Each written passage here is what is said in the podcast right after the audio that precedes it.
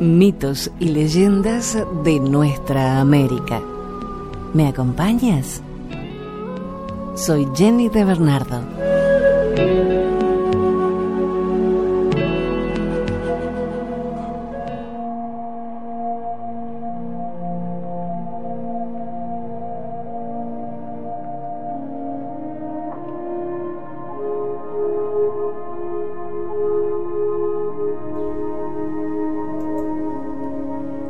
Pipa de la paz.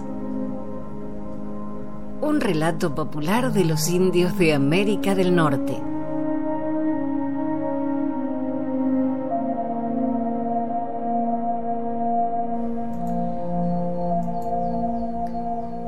El gran jefe estaba tan preocupado que no podía dormir. Se pasaba las noches desvelado, a solas con sus tristes pensamientos pero por más que cavilaba no sabía qué hacer. Ni el dulce titilar de las estrellas, ni la sonrisa de la luna llena podían hacerle olvidar su congoja. Tal era el estrépito que atronaba sus oídos, un estruendo espantoso que llegaba de la tierra.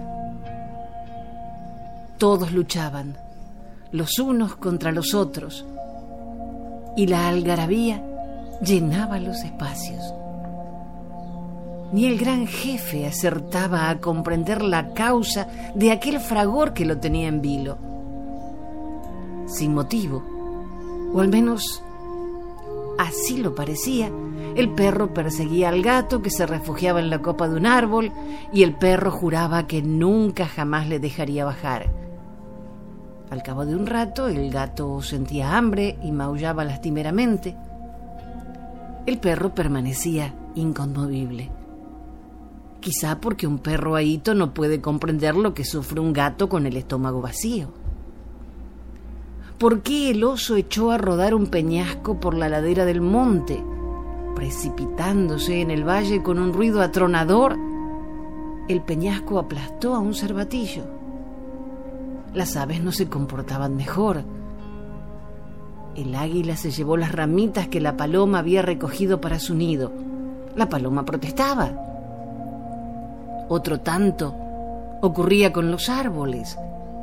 El sauce echó una raíz a través de la corriente y sus tupidas ramificaciones tejieron una red que aprisionaba a los peces. Hasta las pacíficas lombrices de tierra salían de sus agujeros y retaban a los escarabajos a una carrera que naturalmente perdían. Dijérase que todos se odiaban mutuamente, las aves, los peces, los árboles, las colinas, las hierbas, todos los animales, aún los que viven bajo la tierra. Todos los seres del mundo, sin excluir al hombre, combatían unos contra otros eran precisamente los hombres los más turbulentos, querellándose, combatiéndose y matándose entre sí con tal destreza que solo quedaban unos pocos con vida.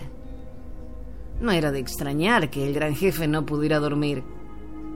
Había creado el mundo y los seres que lo pueblan, y he aquí que todos ellos se destruían encarnizadamente. ¿Qué hacer? se preguntaba una y otra vez el gran jefe, sin encontrar respuesta. Decidió llamar a los vientos. Acudieron todos presurosos en una ráfaga formidable.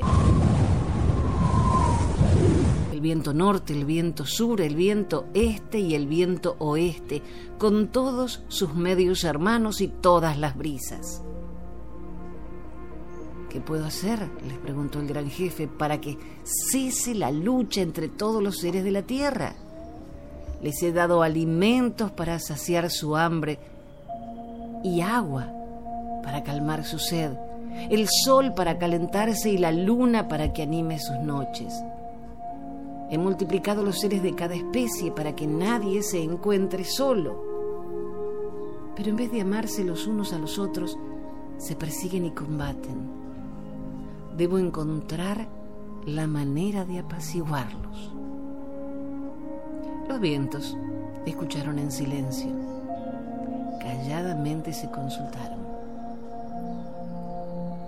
Tenemos una idea, dijeron al fin, murmurándola al oído del gran jefe.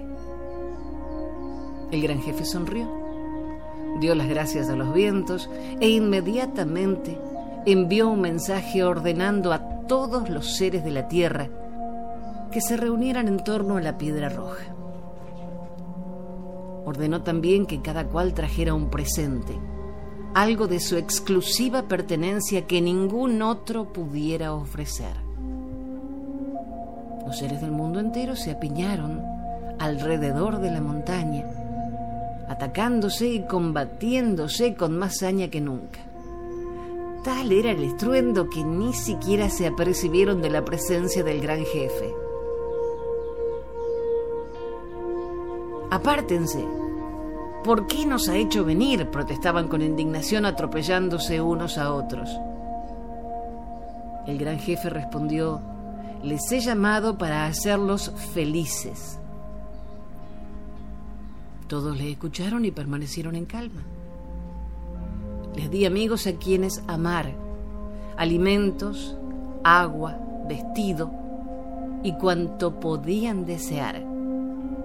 Sin embargo, se pelean y combaten. Estoy afligido hasta el punto de que no puedo dormir y como no consigo dormir, me siento muy cansado. El silencio era tan profundo que se oían las gotas de agua al caer de las ramas del árbol de la lluvia para hundirse en la suave arena del suelo. En perfecto orden, uno tras otro, todos los seres hicieron su ofrenda depositándola a los pies del gran jefe. El castor dio sus bigotes, el perro una de sus garras, el águila dejó caer su pluma más hermosa, el sauce un as de su ramaje, el bisón su cola de verano, de punta blanca. A medida que el montón iba creciendo, los vientos soplaban impacientes porque sabían lo que iba a ocurrir. Cuando todos hubieran depositado la ofrenda, el gran jefe dijo, ahora soy yo quien va a hacerles un regalo. Con todo lo que han traído voy a hacer una pipa. Dicho y hecho, Cogió del suelo una piedra roja y lisa, tomó una de las ramas del sauce y la pegó a la piedra con un poco de cera de abeja. Ató la pluma del águila, la piel del conejo y los demás objetos sujetándolo todo hábilmente con tiras de la piel del búfalo. Pintó la pipa con los bellos colores del arco iris y cuando estuvo seca, tomó tabaco de su petaca, llenó la pipa y la encendió. Los vientos soplaron para que tirase bien. Y ahora, dijo el gran jefe, uno tras otro, cada uno de ustedes dará una chupada. Y les enseñó a fumar dando el ejemplo. Y así todos pasando la pipa al siguiente, saborearon el delicioso humo de la pipa de la amistad. Y entonces entonaron a coro el canto de la pipa de la paz.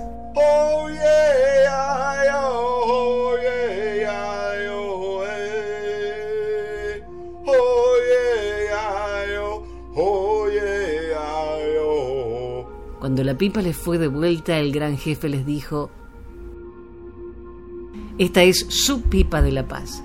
Cada uno de ustedes ha dado algo de sí mismo para hacerla. Acuérdense, cuando entre ustedes surja una desavenencia, no se peleen, sino reúnanse, fumen la pipa de la paz y deliberen tranquilamente.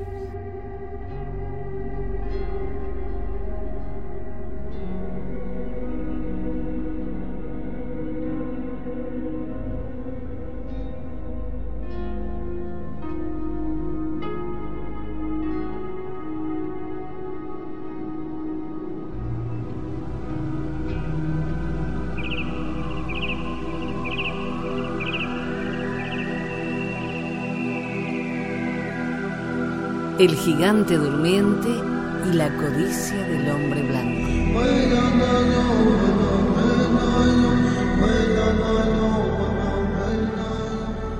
No hace mucho tiempo, una tribu nativa americana conocida como los Ojigua recorrían la región de los Grandes Lagos entre los Estados Unidos y Canadá. Eran muy queridos por el dios Nanaboso, a quien complacía mucho su naturaleza industriosa y su noble carácter. Pero corrían tiempos difíciles.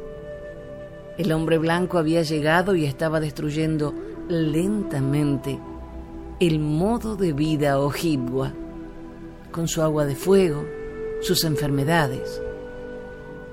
Nanaboso vio entonces una forma de ayudar a los pacíficos ojibwa pero les advirtió que si su generosidad era revelada al hombre blanco, transformaría su don en una maldición y se desvanecería entre las piedras. El gran espíritu de las aguas profundas, Nanaboso, condujo al jefe Ojibwa de la mano y le mostró un estrecho túnel en la zona nor-noroeste de Thunder Bay en lo que hoy es la provincia canadiense de Ontario. Allí el jefe descubrió una inmensa mina de plata.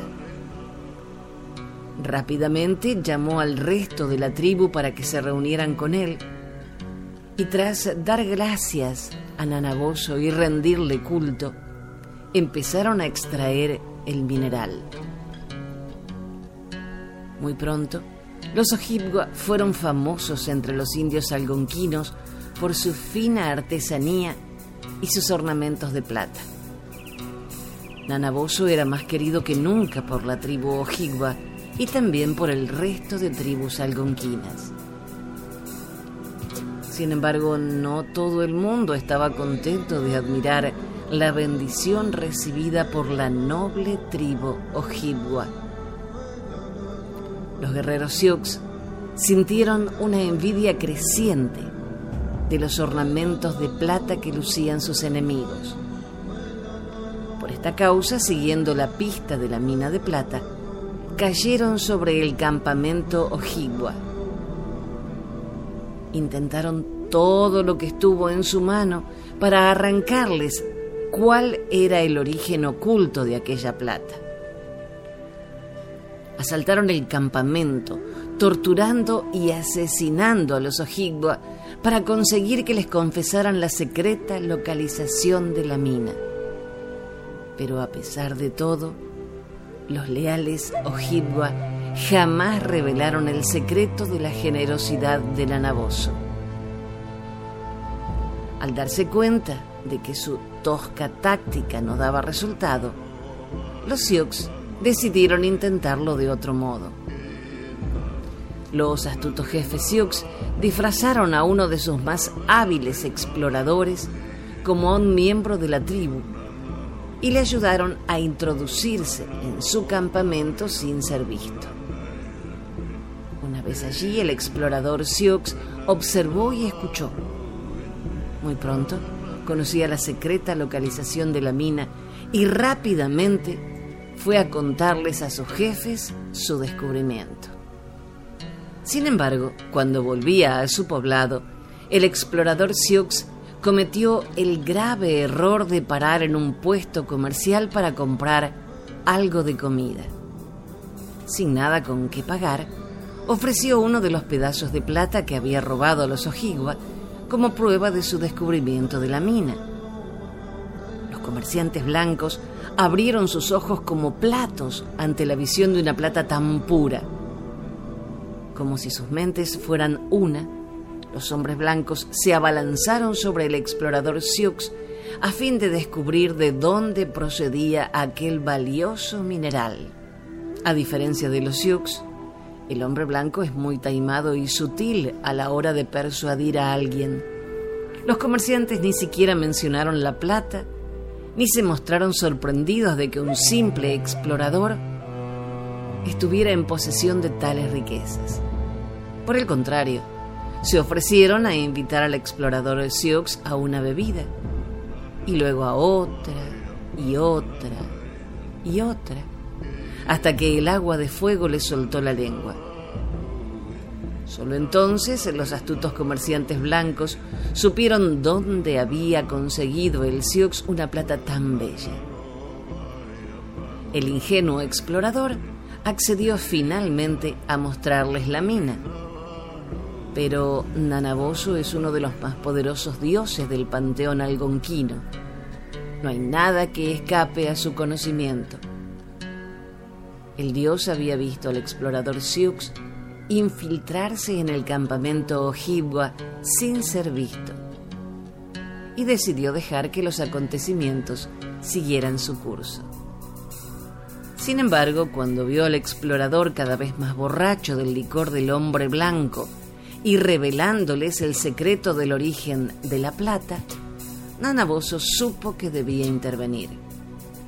Mientras el explorador Sioux y los dos comerciantes blancos se encaminaban hacia Thunder Bay, Nanaboso invocó una poderosa tormenta. Los vientos aullaban, se desataron lluvias torrenciales y las olas del lago superior alcanzaron la altura de las montañas.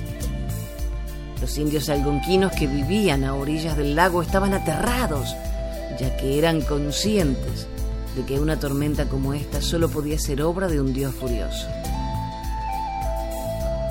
Cuando el tiempo finalmente se calmó, los dos comerciantes blancos habían muerto y el explorador Sioux se encontraba acurrucado en su canoa, balbuceando como un poseso. Además, donde hubo en el pasado una amplia entrada a la bahía, ahora había una formación rocosa de gran tamaño bloqueándola.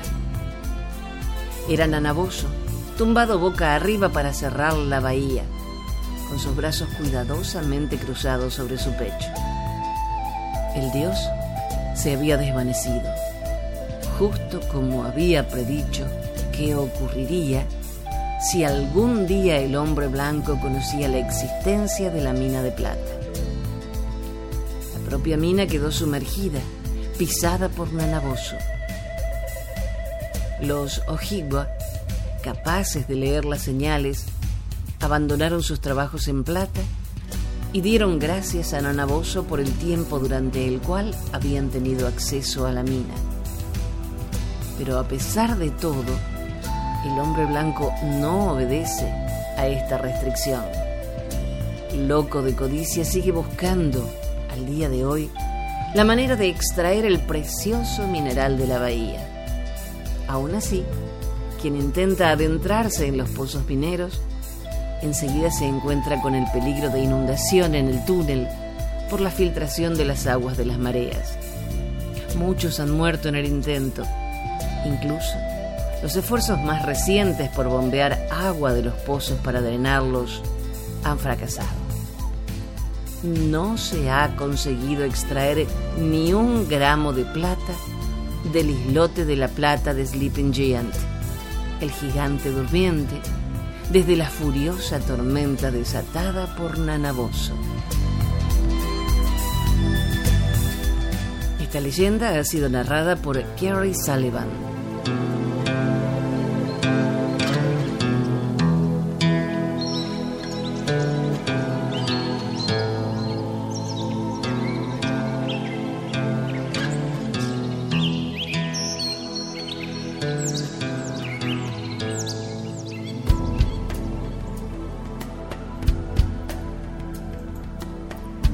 El cacique Pachamaru.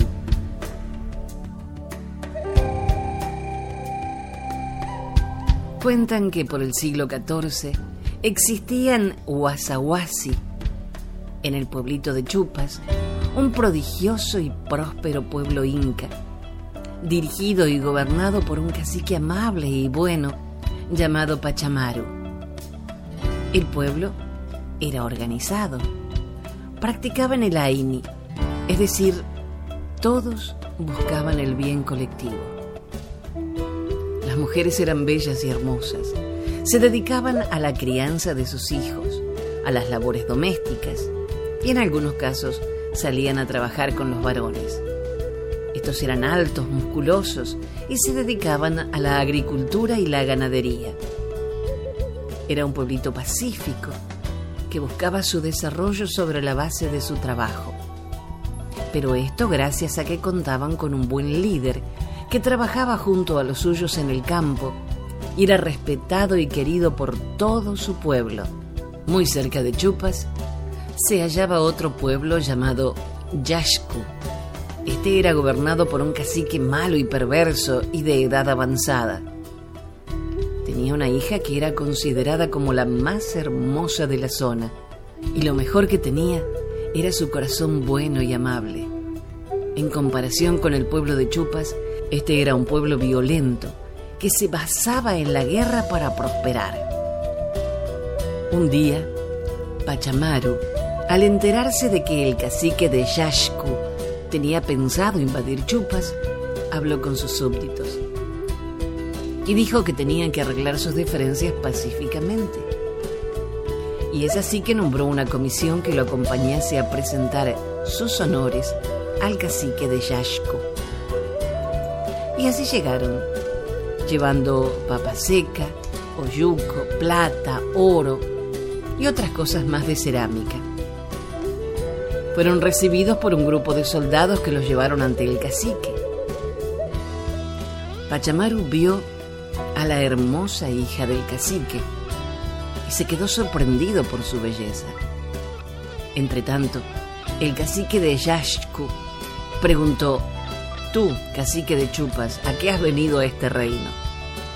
Entonces Pachamaru respondió, Somos conscientes, tanto tu pueblo como el mío, de que somos hermanos, pues todos somos alumbrados por el mismo Padre y hacemos producir la misma tierra. ¿Por qué debe haber enemistad entre nosotros? Pero lamentablemente el cacique de Yashku hizo caso omiso de esta invocación. Entretanto, surgió un amor profundo entre la hija del cacique y Pachamaru. Pero este amor era imposible porque había surgido un gran odio del cacique de Yashku contra Pachamaru. Un día, al escaparse la hija del cacique con Pachamaru, cuando se hallaban en la orilla de la laguna Yanacocha, fueron alcanzados por el ejército del cacique de Yashku. Los hombres de Pachamaru ofrecieron resistencia, pero fue inútil. Nada pudieron hacer contra el numeroso ejército enemigo y cayeron ambos en manos del cacique. Pachamaru fue torturado y arrojado a la laguna de Yanacocha donde murió ahogado. Desde ese instante, las aguas de esa laguna se volvieron oscuras, como si no tuvieran fondo. Y los peces y plantas que habitaban en ella desaparecieron. Yasku condenó a su hija al exilio. Muchas veces en las noches de luna llena, Pachamaru sale a la orilla a buscar a su amada muy hermosa que aparece en la roca que se encuentra al costado de la laguna y juntos se hunden nuevamente al fondo.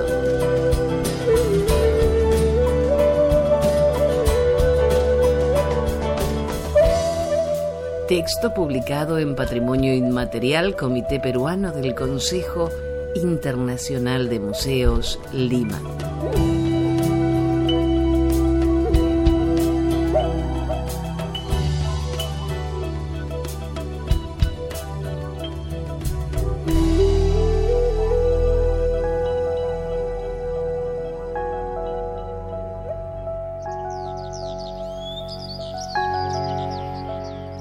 Existen bellísimas leyendas sobre las esmeraldas, que son parte de la mitología universal, y muy en especial del acervo cultural de nuestros aborígenes, en particular de los mozos.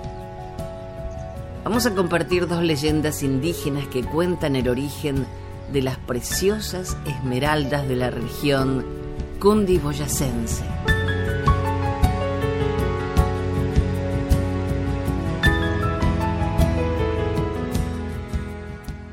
Furatena y el origen de la humanidad.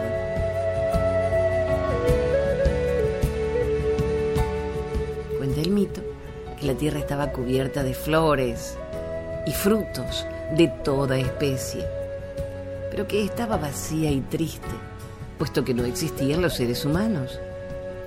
El dios Are, que regía los destinos de la tierra, se percató de la lobreguez de esta por no tener seres humanos que la alegraran y decidió crear una especie que la poblase.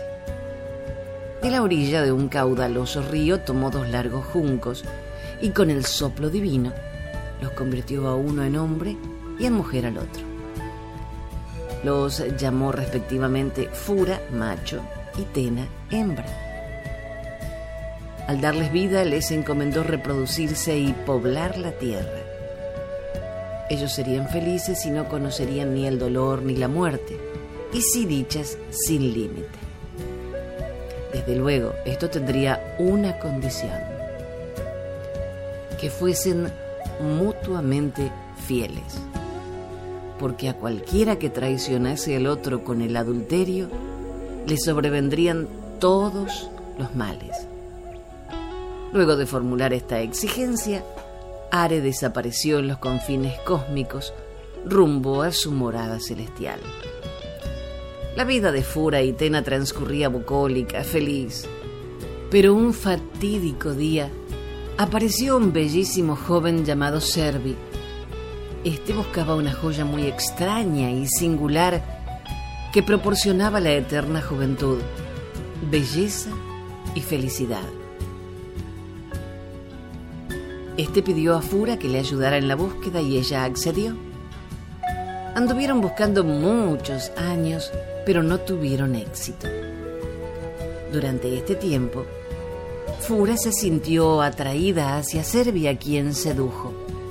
Así, quedó desobedecido el mandato divino de fidelidad.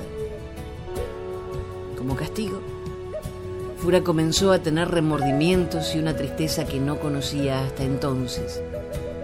Siendo consciente del pecado que había cometido al desobedecer el mandato de Are, abandonó a Servi y regresó a su hogar, donde su esposo al verla supo todo lo ocurrido y pudo ver las consecuencias del pecado de su esposa, la vejez y la enfermedad. Cada día envejecía progresivamente. La pena y la vergüenza embargaron su alma. Tena no pudo soportarlo y decidió acabar con su propia vida, clavándose un afilado cuchillo en su corazón. Ella lo tomó en sus brazos y se mantuvo junto a su esposo, permaneciendo en ayunas durante varios días. Fura mantenía sobre sí misma el cuerpo inanimado de su esposo y le miraba y tocaba mientras lloraba sin consuelo. Cada lágrima que salía de los ojos de Fura se convertía en una joya. Mientras Tena moría, el dios Are convirtió a Servi en una gran roca que veía con amargura el llanto de su amada. Servi pidió perdón a Are y solicitó poder auxiliar a Fura en estos duros momentos. Le fue concedido. De sus entrañas de piedra brotó una cascada que separó a Fura y Atena, transformándolos en dos moles de piedra, conocidas como Furatena, para recordarnos el trágico destino del ser humano.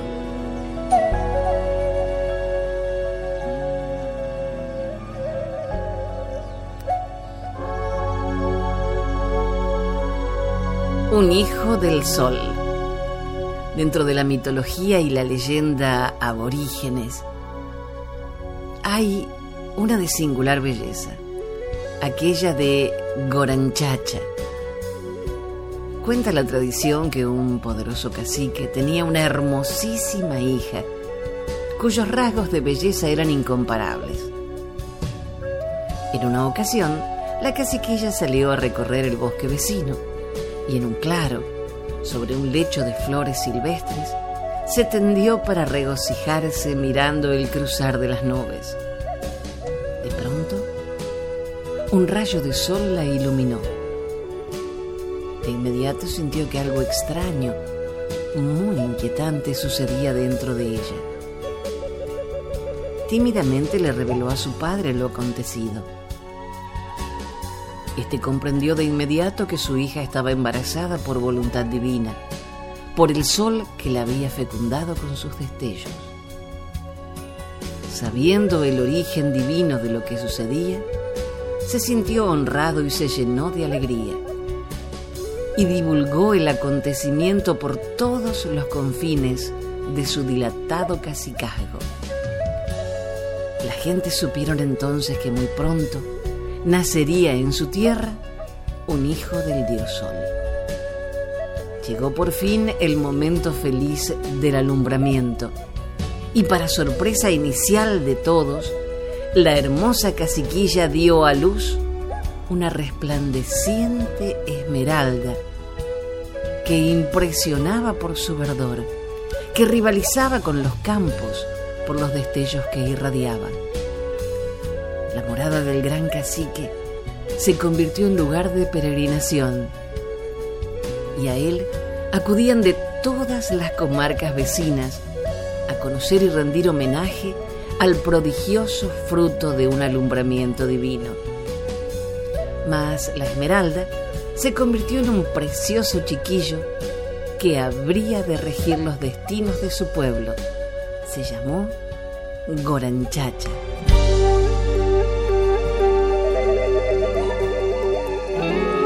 Hasta el próximo relato. Soy Jenny de Bernardo.